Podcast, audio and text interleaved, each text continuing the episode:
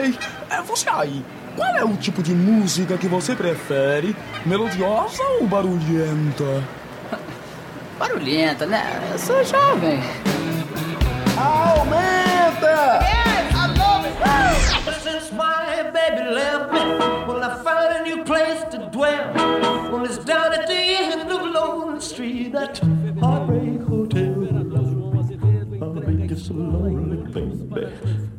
I'm so lonely.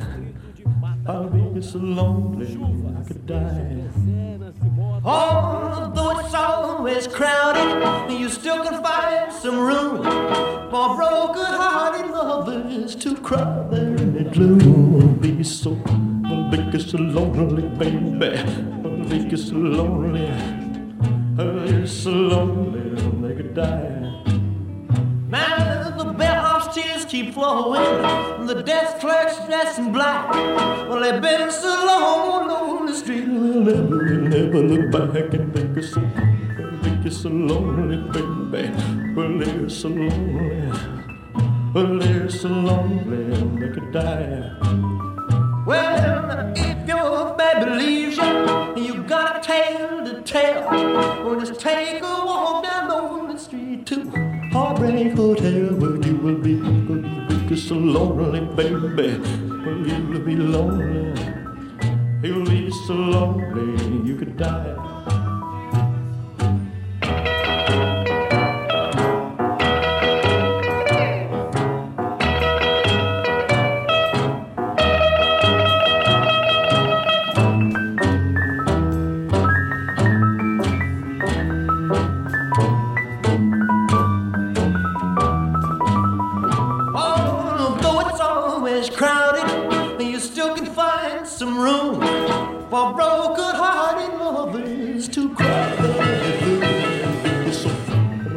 So lonely, baby. Well, they're so lonely. They'll be so lonely they could die.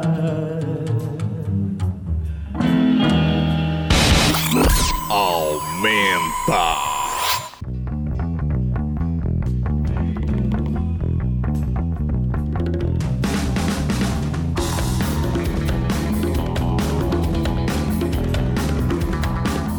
Boa noite, galera. Aumenta no ar. Estamos aqui já com a banda Coalizão. Tá aqui já vamos trocar uma ideia com eles. Está aqui Fabinho, Marcos, Thiago, nosso Zé Fernandes na técnica. Pra, né, pra variar, Fabinho, começamos em grandíssimo estilo com Elvis Presley, Heartbreak Hotel. Grande Elvis de Pelvis, né, Baiano? Pois Boa é. noite, galera. Boa noite a galera da coalizão que já tá aqui com a gente. A gente vai ter um programa especialíssimo hoje aí. A gente vai entrevistar eles, vai bater um papo bem legal aí. Vamos lançar material novo agora. E também a gente vai ter um programa especial falando sobre o rock paraibano do século XXI, né, Baiano? É, um grande A rock gente paraibano acabou aí. de finalizar uma década aí, nada melhor nesse momento do que a gente fazer uma retrospectiva aí do que já rolou nesse século. Isso, né? isso, isso mesmo. E começamos com Elvis, Heartbreak, Heartbreak Hotel, em homenagem. Hotel. Essa música chegou na- no primeiro lugar das paradas americanas. Foi a primeira vez que Elvis chegou no primeiro lugar. Menino Elvis, Lá em 1956, 3 de março de 56, jovenzinho. Elvis chegava lá no primeiro lugar da parada e nada melhor do que fazer essa homenagem a esse rock É and roll aí. mais do que cinquentenário. Isso aí, Baiano. E aí, vamos de Vamos som? ouvir o som da galera da coalizão e depois Bora. a gente volta pra conversar com eles então. Vamos que começar eu- aqui com dignidade pra ocupar, depois a gente volta, conversa mais e solta mais sons aí. Vamos lá, vamos lá, aumenta na área.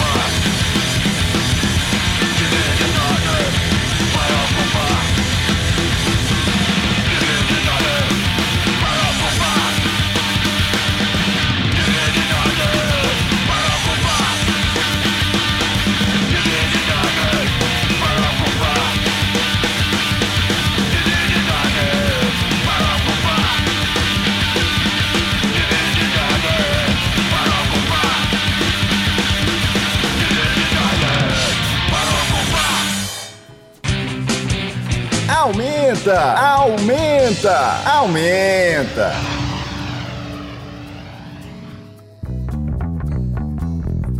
Aumenta de volta o som do Coalizão. Eles estão aqui agora. Aqui dá boa noite, Ed. Boa noite, Ramsés. Boa noite, Wilson. Saudações. Boa noite, Oscar. Boa noite. Boa noite, Eliseu. Eu queria que vocês falassem um pouquinho sobre a formação do Coalizão. Como foi que surgiu essa ideia? Como foi que ela foi posta em prática? Acho que o Wilson também pode dar uma, uma reforçada. Mas. Então. Mas aí. A relação tem muito a ver com o nome também, né? Então, o próprio nome, o conceito de coalizão, de, de união de, de cabeças que têm trajetórias particulares, né? É, eu, o Ed, o, e mesmo o, o Oscar, que vem de São Paulo, e Wilson. Então, vamos dizer assim, são uma, algumas gerações aí fazendo barulho pelo Nordeste e aí E vocês gente- têm história com, com rock and roll? com outras isso, bandas, né? Então, décadas atrás. isso, E isso. esse é um momento aí de, dessa coalizão de jogar tudo no liquidificador, a experiência de cada um e vendo o que dá, com o mesmo objetivo, né? A mesma É. postura política. Eu tava até comentando com um amigo meu que nunca foi tão necessário que as bandas têm essa urgência política, né? Então, essa é uma característica que tanto o Wilson com teve a ideia inicial, inclusive, era de pensar uma banda que pudesse, vamos dizer assim, embora isso aconteça no Brasil inteiro, né? É, e na própria cena, a cena vinha um pouco meio que parada, na minha opinião, em termos de hardcore, ela tinha, ela tinha meio que na transição dado, uma, uma boa parada.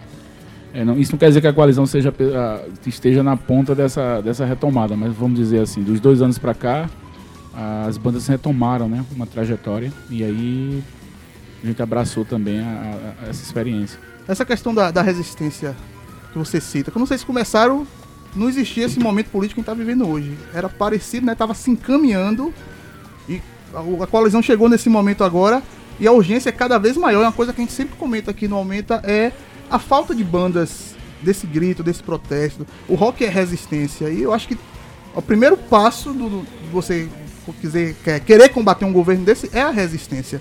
E a cultura é um lugar massa de combater e o rock and roll mais ainda. Vocês viram essa necessidade, assim, essa urgência de, de ter um, um grito mais forte? Bom, pra você ter uma ideia, um dos, um dos nossos novos sons gravados chama-se Pátria Ruminante, né?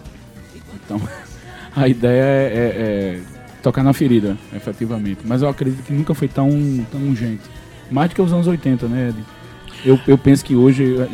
É, eu, eu, eu acho que até essa retomada que Ramsés se refere aí de uns dois anos pra cá é, no rock and roll, acho que é uma consequência do próprio momento, né, que a gente vive. Então as bandas tem- tendem a se posicionar, a ter um teor político mais forte e dar o seu recado. Acho que o Coalizão tem essa função, né? Wilson já vinha do Zeferina, no Zeferina já vinha trabalhando bastante esse tipo de argumento, com Paulo Freire, entre outros, e tipo, Oscar no Calibre 12 sempre teve essa postura também. Ramsés, nós tocamos juntos no Rotten Flies anos atrás e a gente sempre Anos atrás, essa... quantos anos atrás? Uns dois anos. Mentira. Uns 22 anos. Eu né? lembro que a demo foi gravada em 93, aí faz as 93. contas aí que eu sempre fui ruim de geografia. É, mas aí o Rotenfly sempre teve essa pegada, né? Eles, eles ainda tiveram acelerados, Wilson, Ramsés, eu fiz parte também no início, mas também com a mesma pegada, sempre com críticas sociais e políticas e posicionamentos. Acho que o momento pede, acho que é uma referência, acho que todos aqui têm um histórico e a união, quando os meninos me chamaram, né, o núcleo já estava formado. Wilson, Oscar e, e Ramsés já tinham formado, inclusive eles são o, é o- núcleo responsável pelas composições e tal. Eu estou mais como instrumentista na banda, mas é um é uma necessidade, como disse Ramsés, é uma urgência. Né? Essa parte que ele falou é apócrifo, tá? Vamos de sofá, Ele, faz, ele é um, da, um das do, que fazem parte da colisão. Bora lá então. É, Ramsés falou de pátria ruminante, vamos ouvir ela então. Vamos lá, pátria ruminante aqui no Aumenta. Bota.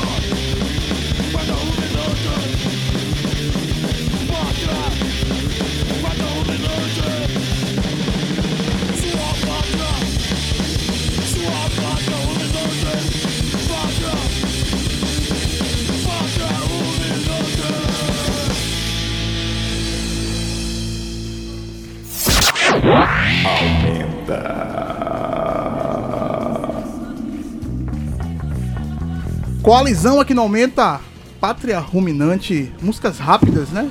É, é a urgência que pede que seja muito rápida, assim, ou é o estilo que leva a isso? E como é o, o set de vocês no show com, com músicas tão, vamos dizer assim... Fala aí, Oscar, a culpa é sua, essa rapidez toda, toda essa. É, rapidez. De bater com um lata aí. A rapidez vem da, da, da- da urgência de se expressar e da urgência de, de, de se comunicar com as pessoas que pensam como a gente, né? Que não aceitam o fascismo, a repressão, etc. Todo aquele discurso pronto que existe, mesmo sendo fake num país miscigenado, existe. E combatendo aí dia a dia. Tanto nas composições como na- na- também ao vivo. Oscar, o Wilson Ramsés e o Ed são figuras conhecidas aqui da cena. Você já vem de outra cena. Conta um Eu, pouquinho da sua eu vim da cena punk de São Paulo, dos anos 90, 2000. Eu conheço os meninos desde a época da MTV, do Zeferina, lá em São Paulo, uns mais ou menos uns 20 anos. E quando eu vim morar aqui em João Pessoa, eu entrei em contato com, com o Wilson Barros. Eu falei, Wilson, tô chegando em João Pessoa para morar, etc, etc. Ele falou, ah, vamos se encontrar, conheço uma pessoa que canta aquilo que a gente gosta de tocar. Aí ele me pegou, eu cheguei num dia, no outro dia ele já me pegou, já levou na casa do Ramsés, já me apresentou. E desde então a gente nunca parou, sempre compondo, fazendo as coisas bem simples mesmo, na casa dele, sentado no quintal e, e montando. E Ramsés é um excelente letrista. Obrigado. E a gente sempre mantém essa, essa, essa tradição de ensaiar e, e compor, né? A banda sempre em atividade. São poucos os hiatos que a gente tem parado. E, e a questão mesmo da oportunidade, né? De, de tocar por aí. É, o hardcore tem, tem essa característica também, né? De ser rápido e ser direto. Então ele não, ele não tem muito encheção de linguiça, né? Ele vai direto na mensagem.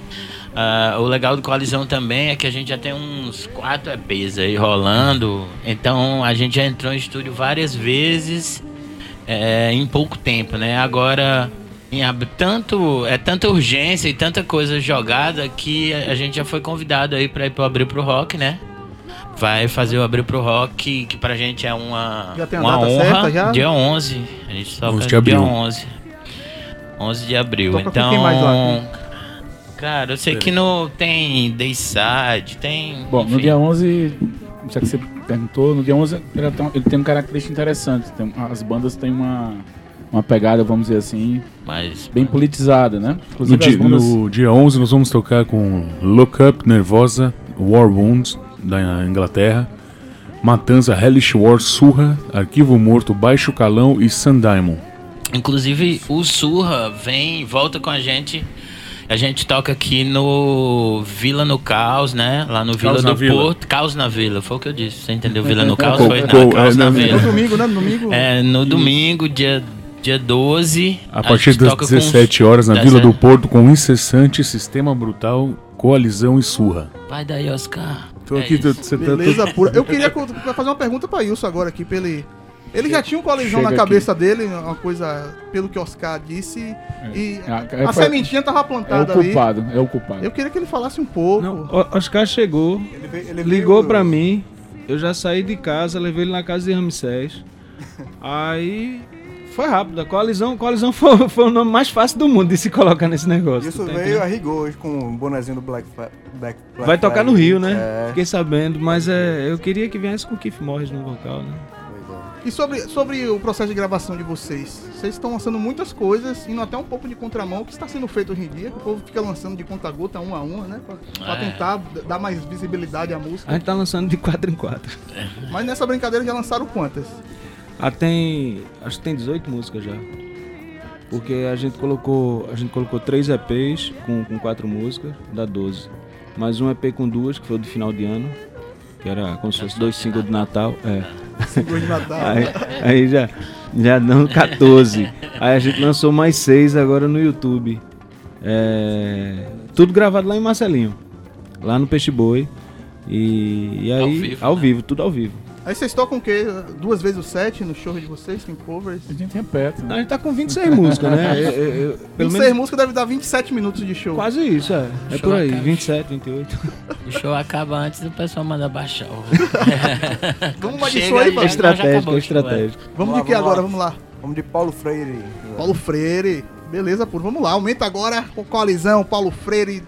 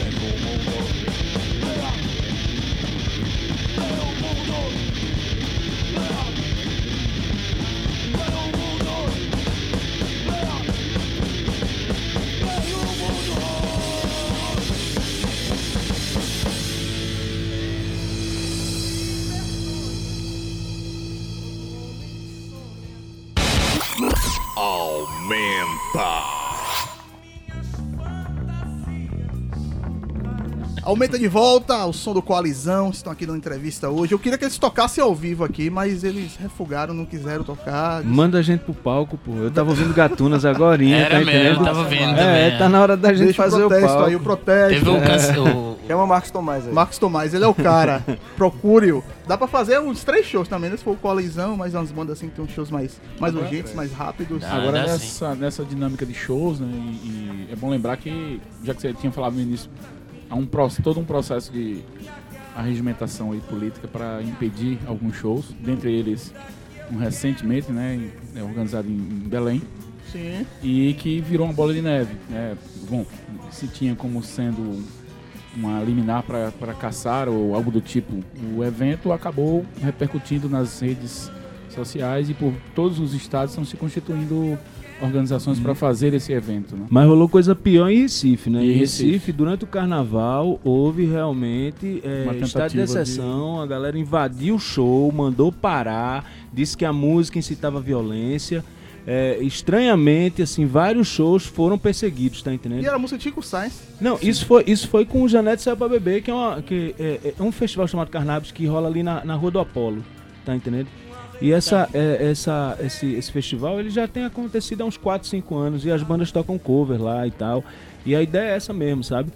Só que é, os meninos estavam tocando Chico Sainz. Chico Sainz é música, é música nativa de Pernambuco, tu é. tá entendendo? Então quer dizer, abuso de poder total. O Devoto estava tocando no Pátio de São Pedro, rolou a mesma coisa. China estava tocando em outro polo, também foi, foi, tá entendendo? Quase preso. É, é bom que se fale isso porque é o estado vizinho, tu tá entendendo? É, tá, tá rolando muita manobra dentro do governo para se derrubar Congresso, para se instituir o militarismo dentro desse lugar. Então é bom que as pessoas abram o olho, tá todo mundo só ligado em WhatsApp em igreja. Vamos abrir o olho, vamos se ligar, velho. Tá, o, o negócio tá tenso, as pessoas que pensam têm que começar a, a- a agir. Tá entendendo? O caminho é esse. Em contrapartida a tudo isso que a gente tá falando desse estado de exceção, eu tava conversando com você sábado e você tava me citando, Ramsés, sobre a postura do Abril Pro Rock. Tiveram uma postura política também, só que do outro lado, de, de resistência, de não abrir espaço para o conservadorismo, né? Coisa mais cabeça aberta, cabeça de, de quem pensa, de quem pensa no bem comum, né? Como vamos assim dizer. E rolou até discussões do próprio produtor com outras bandas, com, com outras pessoas que não gostaram da escalação de algumas bandas. Como, é- como é que foi, mais ou menos? É, eu tenho acompanhado especialmente na tentativa de, vamos dizer assim, apoiar né, a, a- a necessidade de nos colocarmos politicamente.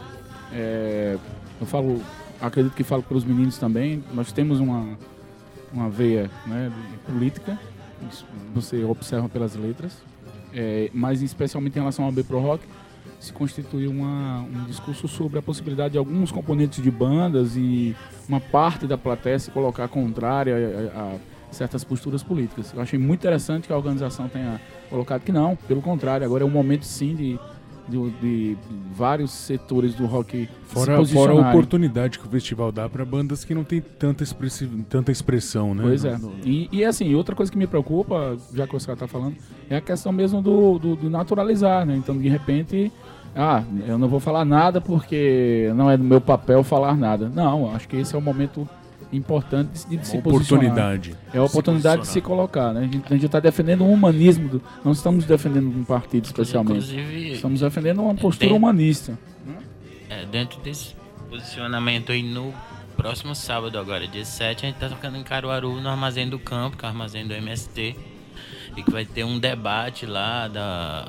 Da urgência da- do trabalho de base frente ao fascismo. Frente ao fatismo. Vamos, quer dizer, as bandas vão estar lá para tocar, mas vão estar lá para debater também esse assunto que é eminente, né? E é necessário que se faça para não se achar, não a- se naturalizar determinadas atitudes que, que não são E bem atual, normais, porque a cultura, são- a cultura em si, né, no nosso país está sendo Sim.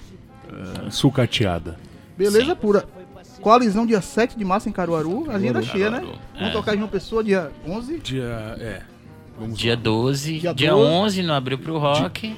A gente tinha um show dia 20, mas foi transferido para o dia 1 de maio, dia do trabalho. Lá na Olho dia d'Água. É, e E nós vamos fazer apresentações agora dia 7. Dia 11, é, em 11. Caruaru, dia 11 no Abril pro Rock, dia, 12, no Caos na Vila. Caos da Vila, lá no Centro Histórico. Isso, exatamente. Beleza, por queria agradecer a presença de vocês. Renovar o convite, agradecer. que eu quero o Ed, o Ramsés e o Wilson participando aqui da discussão com o Roberto, do Música Urbana, que daqui. Vamos falar um Ah, eu pouquinho gosto sobre de discutir com o Roberto. a música paraibana, o rock, nosso rock do século XXI aqui. que Vocês fazem parte, vocês estavam lá presentes, tocando e também curtindo. E a gente vai pro intervalo agradecer a presença de vocês. Aqui está aberto o espaço, sempre quando tiver coisa nova. A gente aqui. que agradece esse espaço e que se mantenha, que se resista para que a gente possa é, ter espaços como esse para mostrar ideias e sons. Obrigado a todo mundo que está nos ouvindo também. Muito obrigado aí, pessoal. Valeu, até daqui a pouco com o especial do Rock Paraibano século 21. Aumenta, aumenta, aumenta. gostei, gostei.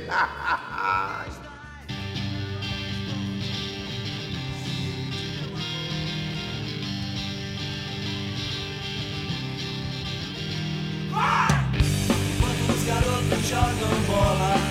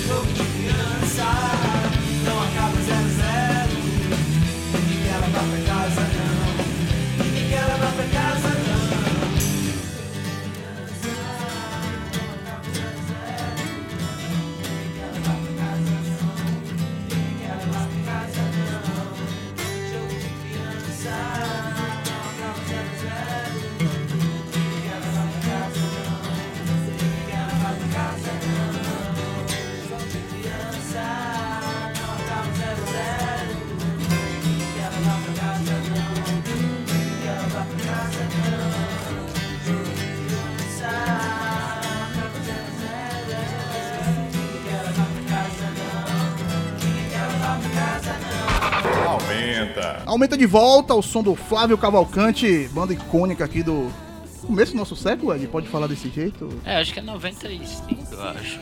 Acho mais ou menos isso, né? Na verdade, Finalizou ali o século passado, né? foi por aí. Acho que Essa é música aí foi lançada 95. Esse isso é do primeiro disco gravado independente, que, na verdade pela lei do, do Fundo Municipal de Cultura, foi gravado lá no Fábrica em 99. Então a gente reuniu, tem músicas aí como o Wilson lembrou, essa música que tocou aí, ela é música do, da banda Egito, né? Que era a banda anterior de Marcelo, Tony e Fábio Medeiros, que eram também do Flávio Cavalcante. Na verdade, Flávio Cavalcante surgiu naquela época que era uma cena muito pesada e a gente estava na universidade e resolveu tirar uma onda, assim, fazendo umas versões e acabou compondo e foi uma brincadeira que deu certo e a gente foi em frente. Vocês têm algumas lembranças? Queria ouvir de você, de Ramsés, de Wilson também, do Robério, que tá aqui. Boa noite, Robério. Boa noite a todos. Obrigado aí, Eliseu, pelo convite. Prazer estar aqui com vocês. Robério tá aqui porque o Música Urbana tá fazendo 22 anos. Sábado vai ter uma festa lá. É, 22 anos eu vi, eu vi o, então o Flávio Cavalcante nascer, né? Nasceu um ano depois da, da música Tu se lembra como era essa cena no final do século, no começo? Quando eu abri a loja, eu não, assim, eu não, era- não tinha muito contato com as bandas e tal. E eu ia, aí eu comecei a ir a shows, levava panfletos da loja, inventei lá um jornalzinho para divulgar, porque o pessoal geralmente jogava fora as coisas, né? E um jornalzinho eu segurava. E aí, eu come, aí as bandas começaram a frequentar a loja. O pessoal do Flávio Cavalcante, Rotten Flies, Dead Nomads, o pessoal do Musa Junk, todo esse pessoal que lançava demo deixava na loja. Foi aí que eu comecei a ter um contato com esse pessoal. E como você começou a ter esse contato? Qual foi a resposta? Você ouvia muito música, não É, eu via, eu via, não, Paraibano eu via pouco, pouco assim, mais MPB, né? E foi bom, né, que eu acabei conhecendo, o pessoal era muito bacana e você acaba ouvindo música, gostando mais ainda, porque você faz uma amizade e a coisa você escuta e acaba, né, sempre tendo uma, uma ligação melhor. Fica, aí eu fui pra frente. É, a música urbana sempre foi um ponto de encontro, né? Da, da cena independente. Todas as bandas iam lá e, e até hoje continua sendo, né? O Colisão tocou há 10 dias. Tocou lá no, no pátio da música urbana, que também já virou um clássico esses shows É, abertos lá. nesse- nesses Houveram 20 uma resistência, Nesses né? 22 anos eu contabilizei mais de 150 bandas, já tocaram lá, 150, 200 bandas. É banda pra caramba, né? Que beleza. Você não conhece música urbana? Conheça lá no centro, centro histórico, né? lá no centro, né? Lá em cima. Do lado do Sabadinho Bom, onde tem um Sabadinho Bom ali. Sempre tem uma galera de resistência. Todo sábado tá todo mundo lá tomando uma cerveja, ouvindo um som maravilhoso. Prestigiando o Robério. Eu queria falar ainda dentro do Flávio. O Flávio teve uma repercussão pra fora da Paraíba, pra fora do, do eixo nordestino. E o que é que você acha, Ed, que isso significou pra própria música paraibana, de valorização? Da, como era a aceitação da- do Flávio aqui dentro? É, eu, eu- o, o Flávio saiu a partir de um, de um festival, né, em que a gente foi destaque lá no festival, então virou capa de matéria. E foi uma cena importante, era um momento importante em que as gravadoras estavam abrindo os olhos para a cena independente, né? Ao mesmo tempo a gente tinha uma cena em Recife crescendo, no Nordeste, na própria Bahia, né? Vocês lembram da, da cena daquela época, Maria Bacana, eu acho.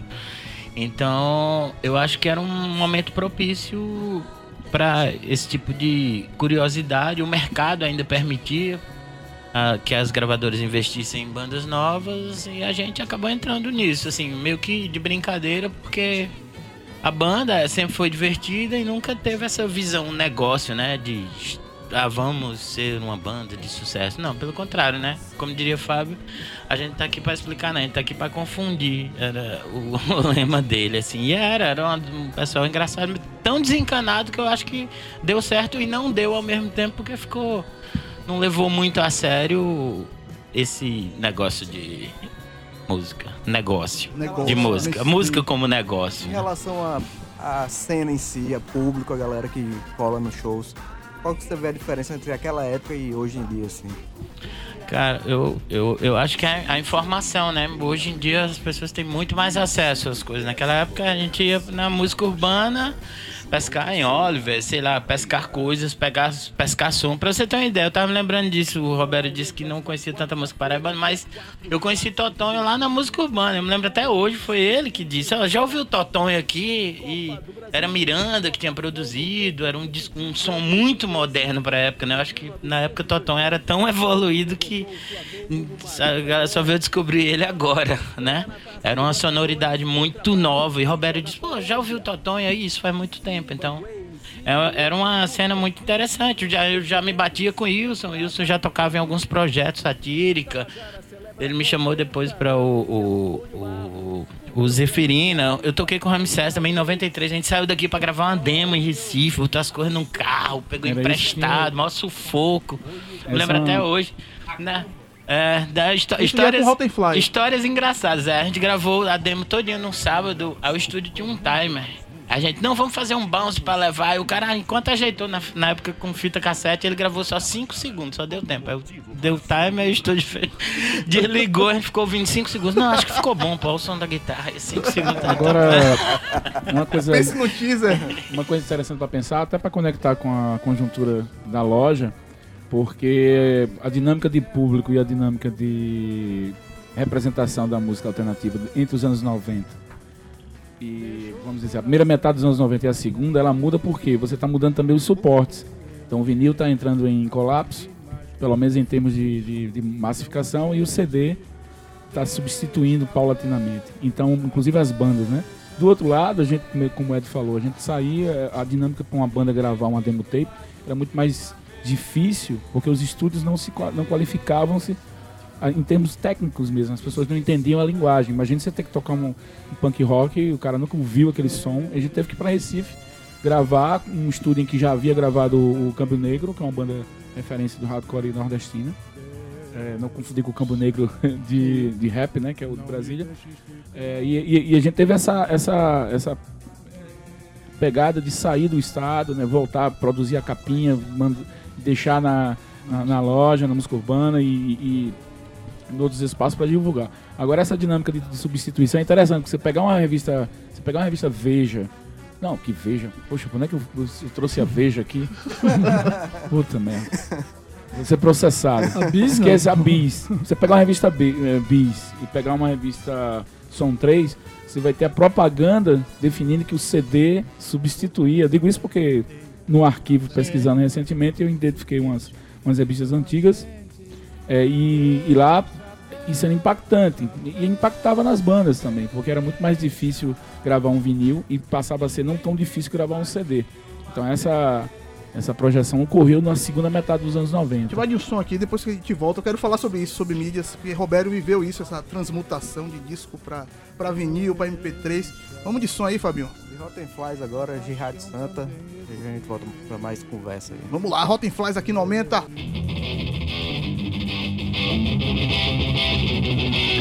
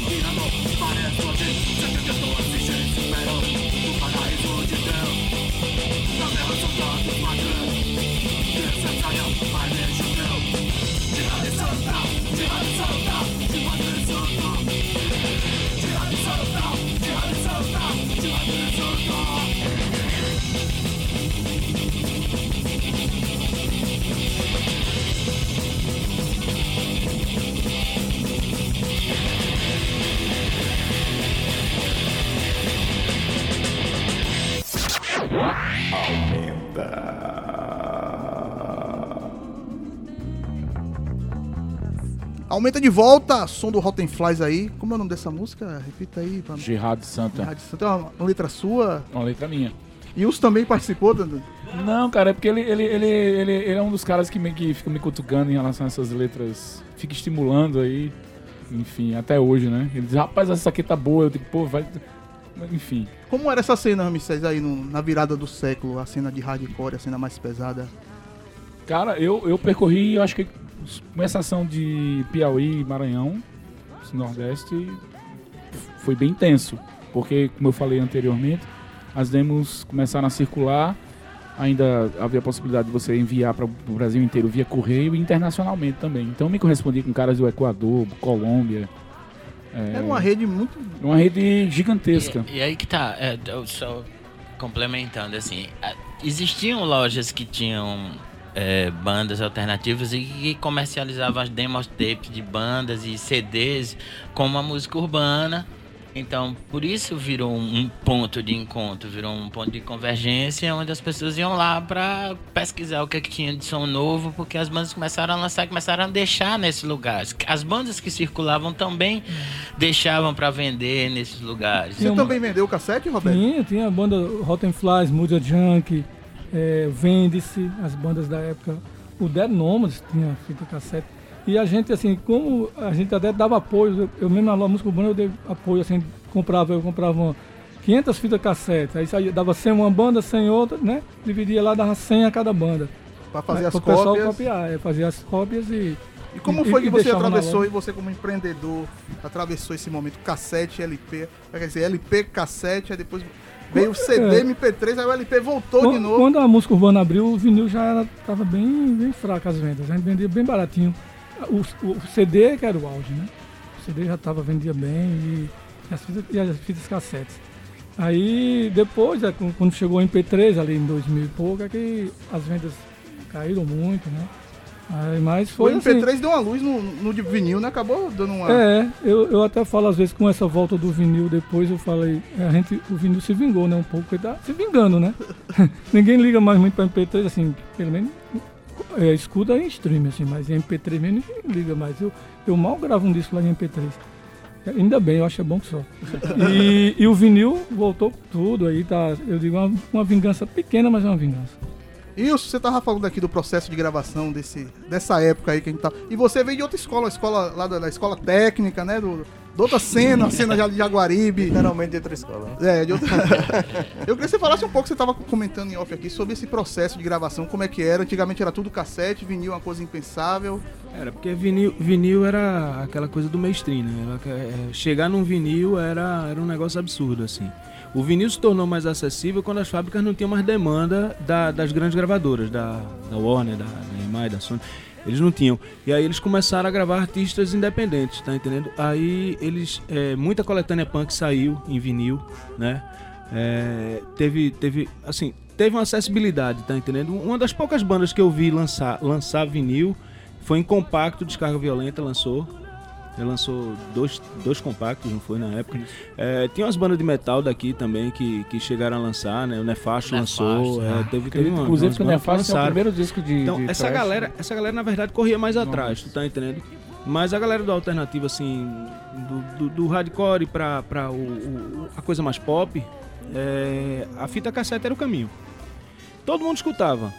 E aí virava, tipo, um- um- um- uma, uma forma de, de divulgação. Quando, quando aparecem as lojas, quando Ed, quando Ed falou das lojas, é, as lojas viraram um, um- um ponto confortável onde a gente podia deixar a música da gente que sabia que as pessoas iam lá procurar. Aí quer dizer, você, você se sentia até um pouco mais artista, porque seu material tava lá exposto, tá entendendo? É, é, e comercializado.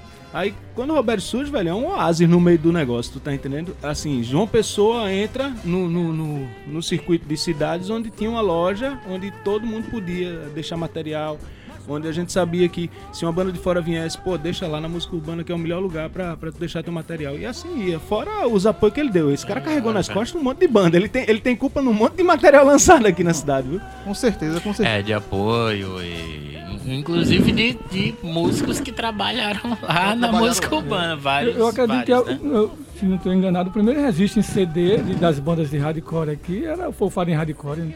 Sabia, Era né? coletânea, né? Era aquela coletânea, né? Que tinha acho que quatro bandas daqui, uns quatro ou cinco e outros de fora. A gente deu um apoio, o Facactus que lançou. Inclusive, Roberto, finalizava uma espécie de ciclo, porque, por exemplo, um pouquinho entre 91 e 94, por aí, havia um bar aqui chamado Nautilus Submarino, que ficava em Mangabeira e congregava a maioria das bandas underground que estenderam os seus espaços de, de- de- tocada, né? Vamos dizer assim, que não a ser mais no centro. Então, várias bandas da periferia acabavam tendo um espaço para tocar. Ele era pertencia a Júnior Natureza, que inclusive hoje está como artista, né?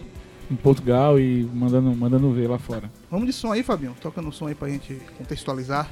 Vamos ouvir Mother Hell, do grande Marcelo. Vamos lá, Mother Hell. Está de volta, hein? É. Está porque estão de Tatuador, volta. né? Estão de volta, estão de volta. Vamos esperar, né? Um show do Mother Hell pra gente poder lá prestigiar. Vamos de quê? Backcake. Vamos lá, Backcake aqui no Aumenta. Aumenta.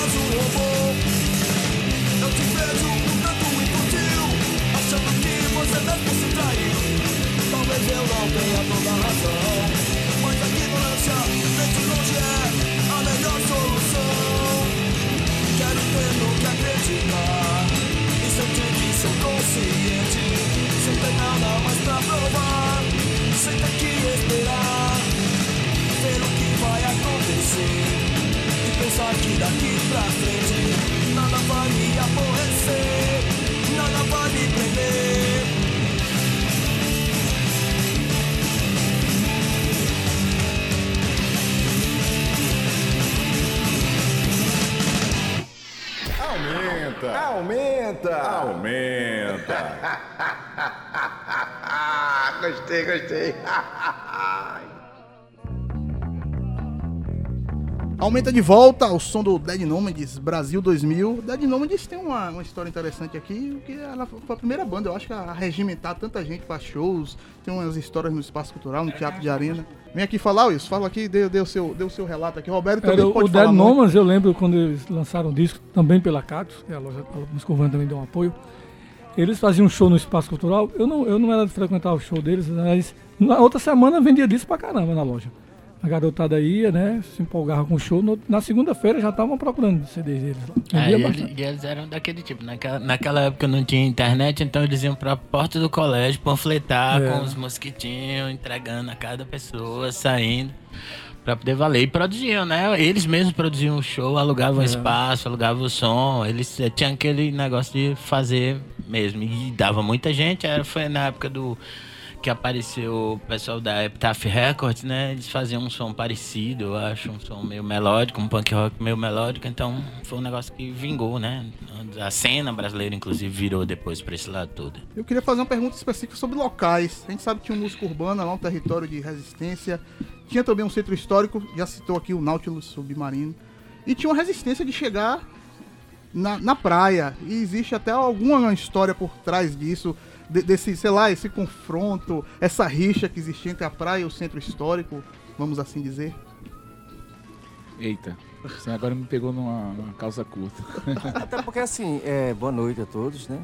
Até porque tinha um lance da feirinha, né? Passou uma feirinha um, um certo tempo aí, que um, um, é um território meio neutro aí. É, na, na- é, tinha, um- tinha um bar de Ricardo, que inclusive rolou uns shows lá, né? Rolaram shows, mas hum, raramente é, algumas casas vingaram lá. Eu lembro até de festival que teve lá que com um, um- line-up bom de bandas que não dava quase ninguém, assim, não É. sei bem porquê. Talvez, voltando à questão do Nautilus, um dos grandes, uma das grandes divisões que ocorreram é, em meados dos anos 90 foi um conflito, para não dizer briga generalizada, que houve no Nautilus Submarino. Então, um componente de uma das bandas se recusou a tocar com outra banda que era da periferia.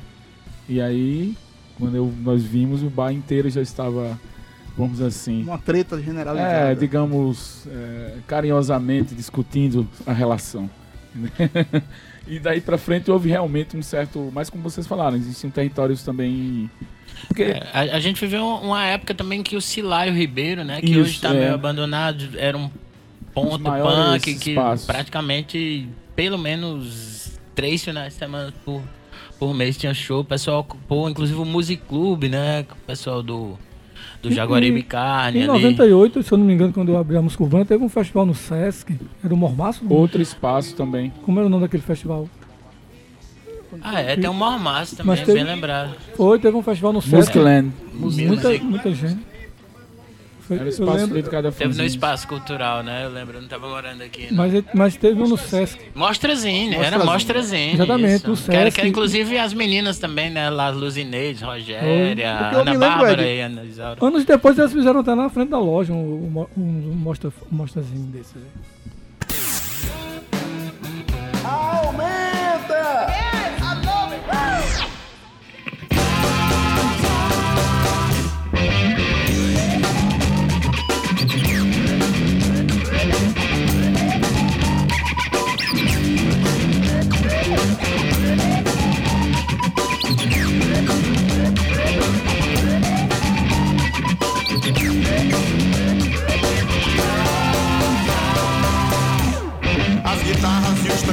Peace.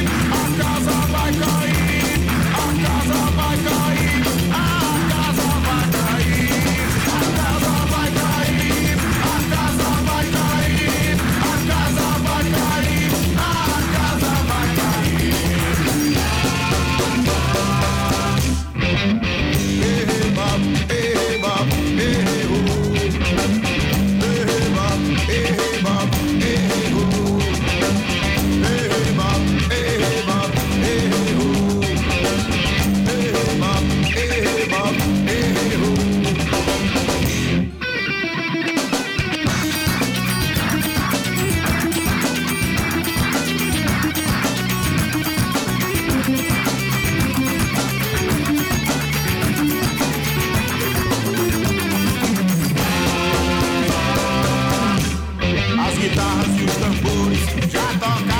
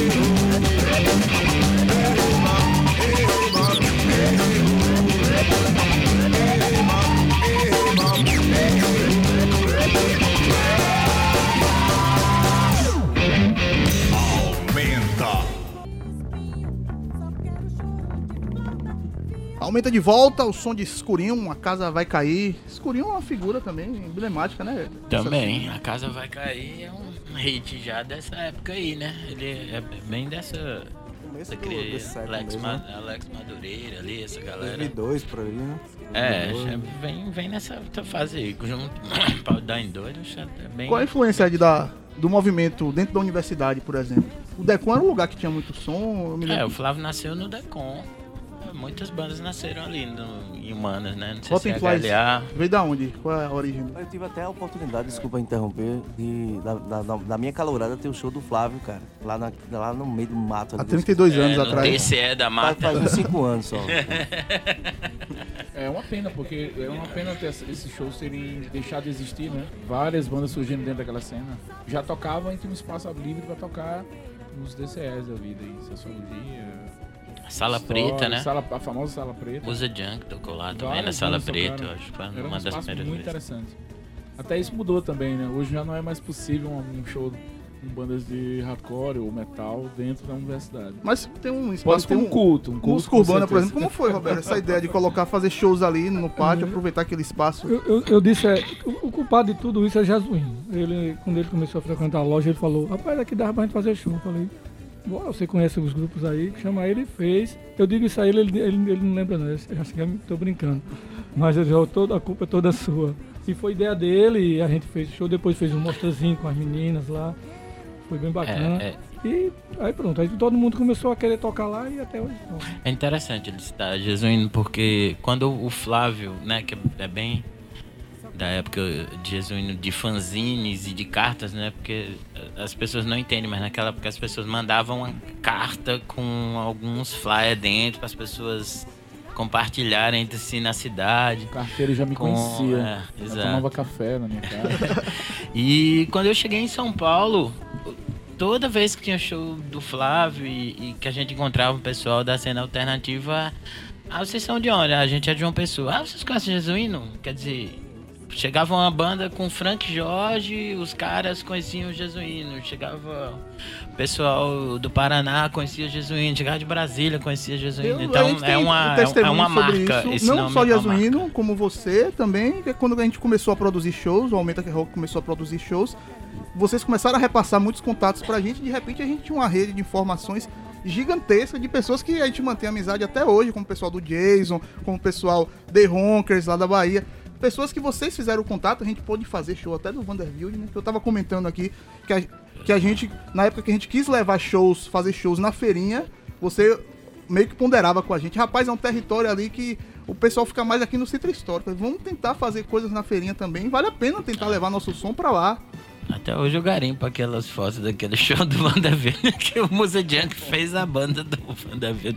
Pois é, mas, mas é, essa questão dos- espaços. Teve uma época que o hardcore usava também os centros sociais urbanos, o centro social urbano lá do bairro de Peso, o- a Vila, o Círculo Operário aqui em Jaguaribe também, tinha um monte de shows. Associação de Moradores José Américo. José Américo, é do Bancários também, aquela tinha uma quadra ali, né? E o famoso Bar da Tapa? É frente. Eita, Eu queria falar agora, eu queria perguntar a especificamente sobre festivais. Que a gente pode até falar. É, tem um pouquinho, mormaço, né, velho? Importantíssimo o mormaço. Exato, aqui, é um festival seminal. E se, se o Aumenta Que Rock existiu em quatro edições do festival Aumenta Que Rock, deve muito à, à experiência do Mormaço. Mesmo porque o Pedro participou do mesmo primeiro Aumenta Que Rock. Ele participou, coproduziu junto com a gente o festival. E ele tava lá presente também, ajudando você a esse Mormaço. Conta essa história louca do Mormaço aí. Onde foi que você foi realizado? Como foi que foi realizado? Mas o, o mormaço, ele, ele surge da necessidade de, das bandas tocarem é, para muita gente. Tu tá entendendo? É que, não é que pra muita gente, assim. é, é, existiam shows lá no, no Teatro de Arena e eram mini festivais, velho. É, o, que, o que o Dead Nomads organizava com seis, sete bandas, tá entendendo? E isso era uma coisa que a gente começou a perceber. Quanto mais banda, mais gente vai. Então é- era, era legal fazer essa- essas- essa- esses coletivos de, de, de, de- shows. Aí a gente tá do lado de, de, Recife, que tem o Abril Pro Rock, tá do lado de Natal, que tinha na época o Mada, e a gente sem nenhuma referência de festival. A única coisa que eu pensei ali naquele momento era o seguinte, era usar, era usar ah, ah, o, o pouco do que eu tinha de conhecimento para trazer gente de fora para vir para cá, porque todo mundo queria vir para uma cidade como João Pessoa para beber, se hospedar, ver um monte de banda nova, tá entendendo? Então começou, começou dessa ideia mesmo da necessidade da cidade de se mostrar como como polo de, de, de- de fomentação de música mesmo, tá entendendo? O, o- e aí o Mormaço sai de uma brincadeira lá na casa de Alex Madureira, que eu tava dizendo, eu tava dizendo, eu tava dizendo a ele, Madureira, rapaz, vou fazer um festival em março, vou chamar de Mormaço. Aí ele olhou pra minha cara assim e fez, não vai dar certo. Aí, a, a primeira edição foi completamente desestimuladora, tu tá entendendo? Assim, juntei as 10 bandas mais promissoras da cidade pra tocar. E ninguém, ninguém falava a mesma língua, velho. Todo mundo, todo mundo, cada um com seu umbigo. Quais eram as bandas? Cara, Escurinho tocou, quer dizer, Escurinho não tocou, porque não quis tocar depois do Rotten Flies. É, é, o Acho que o sério, Flávio pô, tocou, sério, foi? o Flávio tocou, o Flávio, Flávio tocou, o Musa Junk tocou. é, acho que o Musa tocou também. É, eu lembro, Projeto 50 tocou. é, só não tocou Dead Nomads, da- da- da- das grandes bandas da cidade, só não tocou Dead Nomads. E aí eu Foi pensei. aonde? Foi realizado? Rapaz, foi no Maria Bonita, velho. Foi, Na foi, praia. foi na praia. Foi, foi, foi a grande furada, foi tentar fazer alguma coisa na praia. Não existe. Aí no, no ano seguinte, por teimosia, eu disse, velho, eu acredito que se, se a gente abrir isso para as bandas de fora, vai ser mais interessante do que só banda local. E porque, porque justamente tinha tido uma briga de ego, velho. Cada, cada banda queria uma claque, tá entendendo? E, e ninguém se entendia, doido. Falei que eu percebi que não existia cena e que nunca vai existir cena em lugar nenhum. Existem pessoas que gostam de pessoas que tocam juntas e acabou-se. Não existe cena, velho. Esqueça essa palavra. Cena é uma palavra que não existe. O, o, o Mormaço surge, surge em 2001. Em 2002 a gente consegue convencer o espaço cultural de que é possível tocar ali naquela praça. O cara disse: Não, mas você não quer o Teatro de Arena? Eu falei: Não, não quero o Teatro de Arena, eu quero, eu quero a Praça do Povo. Aí o cara disse: Mas tu acha que vai dar gente pra encher essa Praça do Povo? Eu fiz: Eu tenho certeza. Agora, do, do- olha, eu pensando na minha cabeça: Não vai dar certo de novo. E aí a ideia, a ideia foi pelo menos arrecadar alimento, né? Porque eu tinha passado um tempo indo no Amém, indo em, em alguns, em alguns asilos, e eu tinha ficado meio aperreado. Eu disse, rapaz, a galera é completamente desassistida. Então, se pelo menos o festival conseguisse arranjar um, é, 100 quilos de alimento, 100 pessoas fossem, pra mim já era uma vitória, tu tá entendendo? Aí o que foi que eu fiz? Eu conversei com bandas de fora, é, de Recife, de Natal, da, da, da micro-região, veio gente de Fortaleza. E aí, Jesuíno, Jesuíno ajudou muito nesse, nesse, nesse festival. E aí a gente se reuniu e fez, e fez a, a edição lá no Espaço Cultural. Foram dois dias. Eu disse, nunca mais eu faço isso, velho. Meu irmão, porque a gente teve que lavar os banheiros, a gente teve que lavar tudo, tá entendendo? Assim, é, três pessoas na, na organização. Três pessoas na organização. E aí, e aí depois, depois daquele negócio todo, eu consegui o som com, com. Acho que não sei se foi com a prefeitura, se foi com o governo, era explosão na época.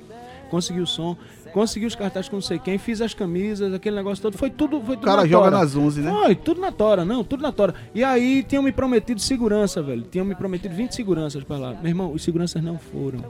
Não foram. Aí eu virei pra, pra, pros meninos das bandas e disse, meu irmão, quem pode me ajudar aqui no Pogo?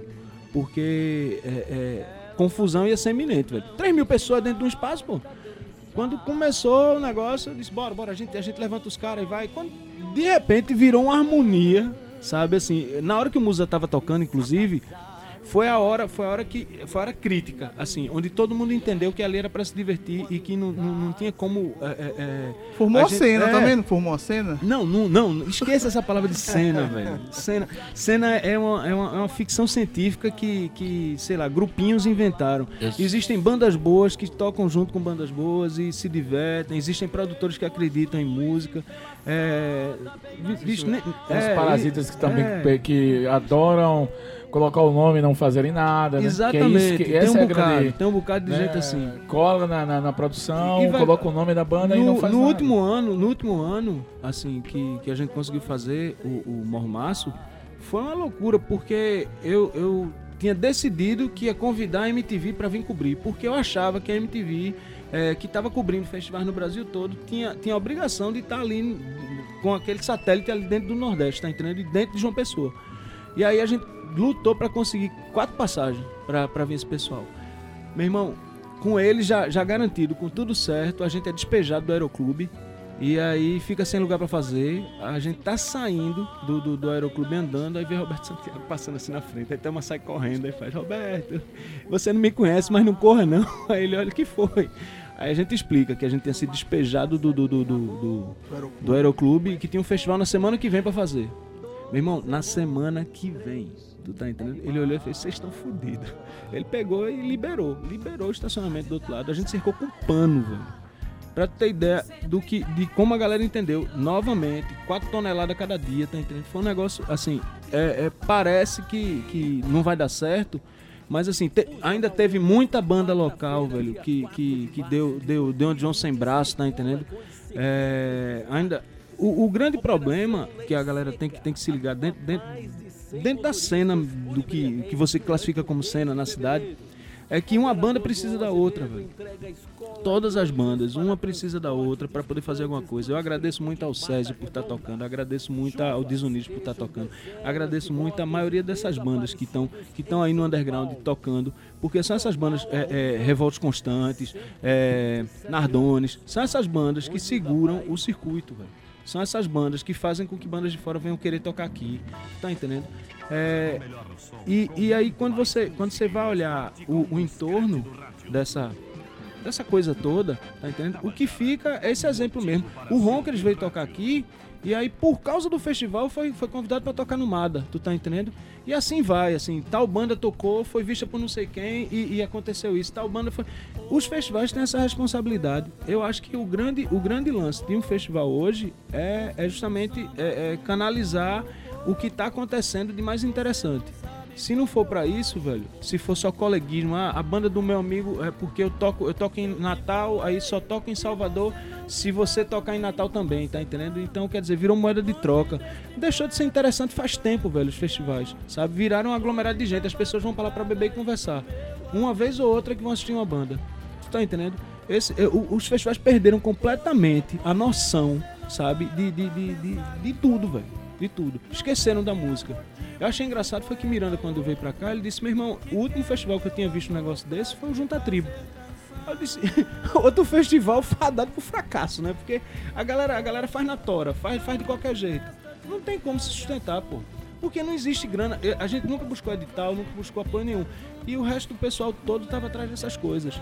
De, de dinheiro público, de não sei o que lá e tal. Gente que, que, que faz um festival uma vez, uma vez por ano e que se sustenta o ano todo com o dinheiro do, do, do edital do festival, pô. Tá entendendo? Virou, virou uma, uma, uma coisa desse tipo.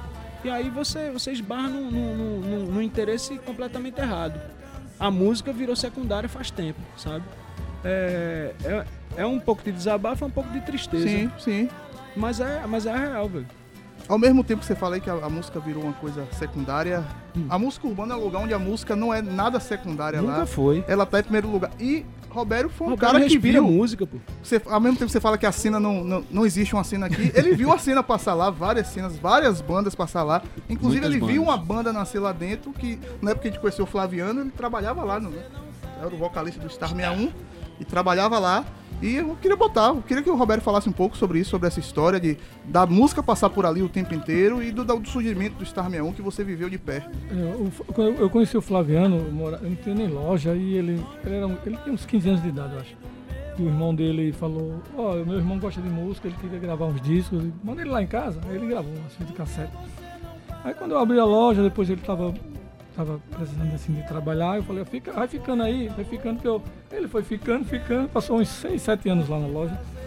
E eu via ele, ele era um cara muito interessado, interessante. Ele quando ele queria tocar, assim, fazer música, eu sempre notava que ele era muito determinado, né? E, e eu vi ele fez, formou outras bandas, formou um projeto com o William na época, formou outra, outro, um Cornerstones, que era ele, Bill Moore, eh, o William também. Que esse aí não saiu, esse aí só, só tirou foto, né? acho que eles chegaram nem a gravar. Mas eles ainda tentaram. Mas assim, e aí quando surgiu o Star 61, né? E ele seguiu esse. Formou, eu era muito determinado, assim. Eu acho, eu, é uma coisa que eu admirava nele é isso. Ele gostava do que fazia, ele gosta do que faz. E ele sempre foi muito empenhado nisso. E o Star 61 acabou ganhando um festival, né? Falando em festival, Ed, como é que foi essa. Foi, e a gente acabou. é, acabou indo pra o Claro que é Rock, né? E acabou ganhando, inclusive o Zefirino tava lá. Tava lá? O- Dava bugs. Ele fez tudo pra ser desclassificado, porque como Miranda era jurado, aí a galera já chegou, assim, a gente tava, tava na. Antes do festival, né, na pousada e tal, todo mundo lá, e todo mundo olhava pra mim na piscina e fazia, a gente já sabe que vocês já ganharam, não sei o que lá e tal, aquele negócio todo. Até o rádio do outono dizendo isso pra gente. Aí eu cheguei pros meninos antes, na hora que, na hora que a gente subiu, eu disse, ó, a gente vai tocar a primeira música, quando tiver no final dela, a gente vai começar a fazer desordem dentro do palco. Vamos desafinar instrumento, vamos. Tá proibido convidado, a gente vai convidar Ed. Tá, tá proibido cantar cover, a gente vai cantar um cover logo, logo na segunda música. E foi exatamente o que a gente fez. Foi exatamente o que a gente fez. Eu, eu comecei a quebrar o violão, aí eu comecei a cantar Chico Sainz, porque eu digo. Pra ninguém ter dúvida de que era um cover, tu tá entendendo? Em Recife. E aí, o que é que tem pra tu ver na TV? Ele entra correndo, porque o segurança não tinha deixado ele entrar. Aí ele, ele entra correndo, assim, pega o microfone e tal. Foi, foi, assim, foi uma, uma, uma- coisa que liberou a gente pra, pro Zefirina seguir em frente com, com autonomia, Sim. tá entendendo? E foi massa porque foi uma banda daqui que ganhou, tu tá entendendo? Era, é, é, tinha, tinha, tinha uma banda do, do Pará. Natal, tinha um Bugs. Tinha o Bugs de Natal. Stereophonics, né? Não, Tinha- Stereophonics não era. Não, tinha Suzana Flag, menina. Suzana Ah, Flag, Suzana de, Flag, de- de- de exatamente. Belém, tinha o Bugs de Natal, eh, tinha o Rádio do Outono de Recife e tinha as duas bandas aqui da Paraíba, que era, que era o Zefirina e, e o Star 61. Star 61. Vamos ouvir aí, Fabi? Vamos, Mas antes vamos lembrar nos- das nossas redes sociais, né? A gente tá no Instagram, no arroba AumentaPB, no Twitter, no arroba Aumenta e no facebook.com.br Aumenta. Você pode mandar suas mensagens aí, participar com a gente aqui, mandar sua sugestão de pautas e tudo mais. E vamos abrir agora espaço para um recadinho do coração, não é isso? Recadinho do amor, toque love. Se eu não mandar esse recado, vai dar errado. Eu queria mandar um beijo, um bem grande pra minha pretinha.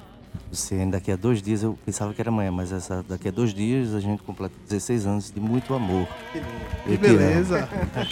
Vamos, é lindo. Vamos ouvir o que aí, Fabinho, pra Vamos premiar esse Passe amor aí? demais, Star 61. Vamos lá, está 61.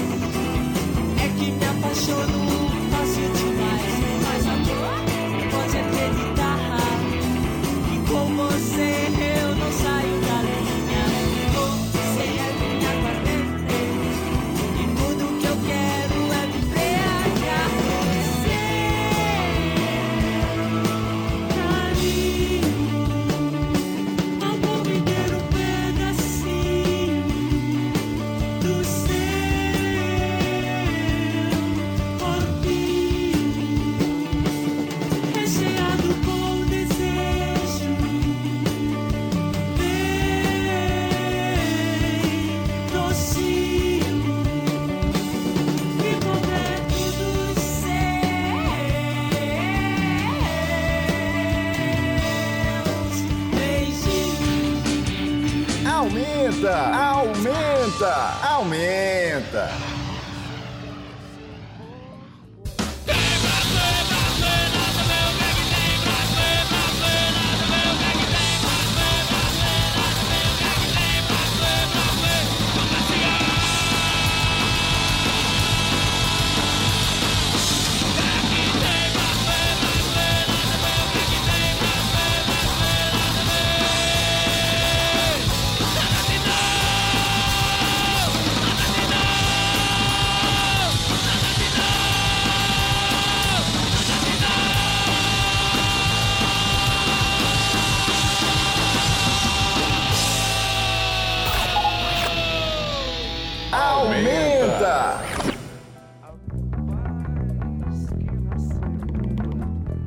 Aumenta de volta, especial rock paraibano do século XXI. A gente não chegou nem a 2005 nesse especial. viu? Rapaz, fazer uma minissérie. É, tem que fazer uma minissérie.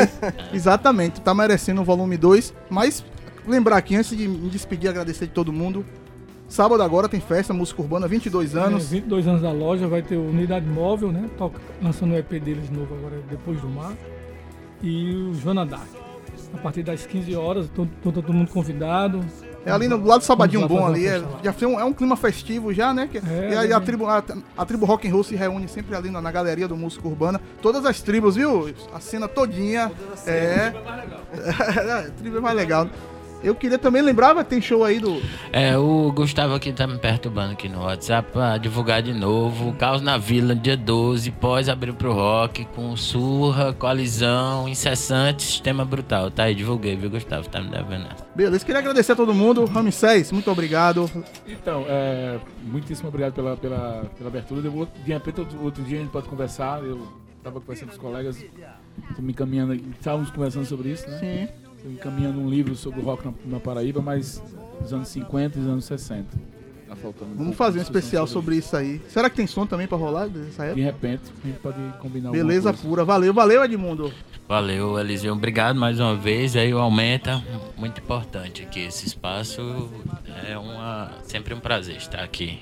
Beleza. Robério, vida longa, música urbana. Parabéns pelos 22. Que venha mais 44 aí pela frente, pelo menos. Vamos lá, vamos torcer pra isso aí. Wilson, valeu, Wilson. Como é que tá o Zeferina? Como é que tá o pau de dar em doido? Tá tudo O legal? Pau da Indoit tá, tá nativa. Tá nativa, tudo né? certo. É, Se tiver show, manda é, aqui pra gente o recadinho que a gente divulga com o maior prazer. Tá certo, tá certo. O Pau da Indoit tá fazendo 20 anos, né? É, é muito doido essa história, né? De, de- Em outra oportunidade eu quero, quero muito vir aqui Vamos lá. conversar sobre o disco, conversar sobre esse tempo todo. Foi, foi, é uma experiência massa, né? O que a gente passou naqueles três primeiros anos e o que a gente tem passado agora. Retomando os trabalhos. Valeu demais. Eu que agradeço. Aumenta.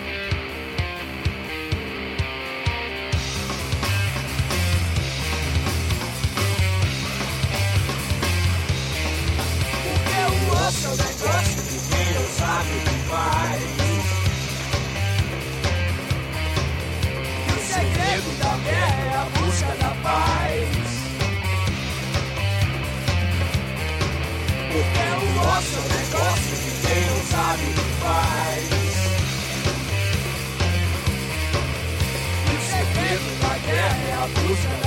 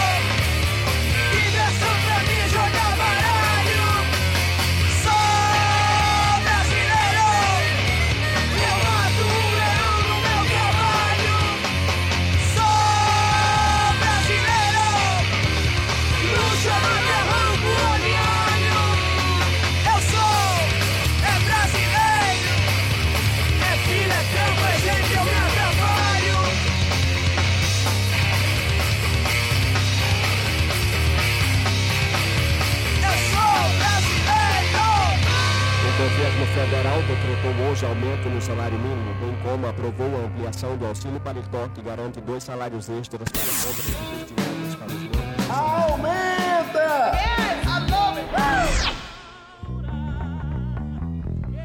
Aumenta de volta, ainda no clima rock paraibano aqui. Abrimos com a grande banda Projeto 50 brasileiro. Eu devo confessar, Fabinho, que eu já vi muitos shows na minha vida, mas o melhor que eu vi até hoje foi um do Projeto 50, lá no Galpão 14, antes de a gente administrar o Galpão 14, na época que o Galpão tinha acabado de ser inaugurado. A gente já recebeu aqui o Pedro Faisal e a Sim. gente já falou sobre, Sobre- sobre isso. Sobre esse show. Inclusive, você pode conferir essa entrevista no nosso Aumenta, Aumenta Cast. Cast, amanhã vai estar lá, Aumenta É Cast vai estar firme e forte, né? Com duas certeza. entrevistas bem legais, com Coalizão e também com o pessoal do Coalizão que estava aqui, o, o Ramsés, o Ed, o Wilson e o Robério, falando um pouco da história da música, do rock paraibano e da música urbana, que sábado está comemorando 22 anos, vai ter show lá no Parque da Música Urbana, muito som legal, com Unidade Móvel, inclusive lançando um disco novo lá. É isso aí, vamos, e a gente vai, vamos reforçar nossas redes sociais aí. A gente tá no Instagram, no arroba aumentapb, no facebook.com.br aumenta, no Twitter, no arroba aumenta. Participe com a gente aí, mande sugestões pra gente durante a semana, siga a gente, vai, tem muita coisa pra rolar ainda no Aumenta nesse ano aí. E Já rolou muita que vem tem um especial Dia das Mulheres. Vamos fazer um Sim, programa sim, vai ser. especialíssimo aqui, formado por mulheres. Uma Não perca, legal. não perca, vai, ser, muito legal. E antes de chamar a sequência final, Fabinho, agradecer a todo mundo que esteve aqui hoje, ao Zé Fernandes, toda a galera que passou por aqui do Coalizão, o Robério, o Thiago, Marcos. E vamos anunciar nossa super sequência para encerrar o aumento desta terça. A todos, um abraço, até a próxima. Toda terça, das 10 à meia-noite, aumenta. Aumenta. Aqui na Tabajara FM.